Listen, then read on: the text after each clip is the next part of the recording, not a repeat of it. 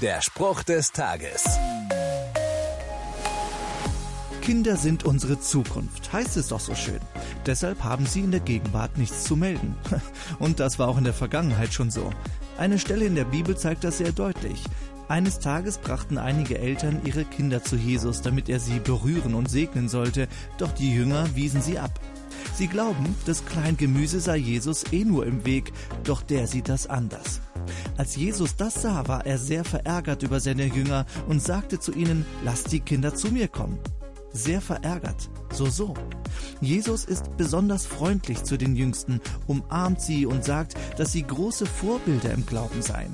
Was für ein Dämpfer für all jene, die gerne über die Kleinen hinwegsehen. Und dieser Dämpfer ist heute leider noch genauso nötig.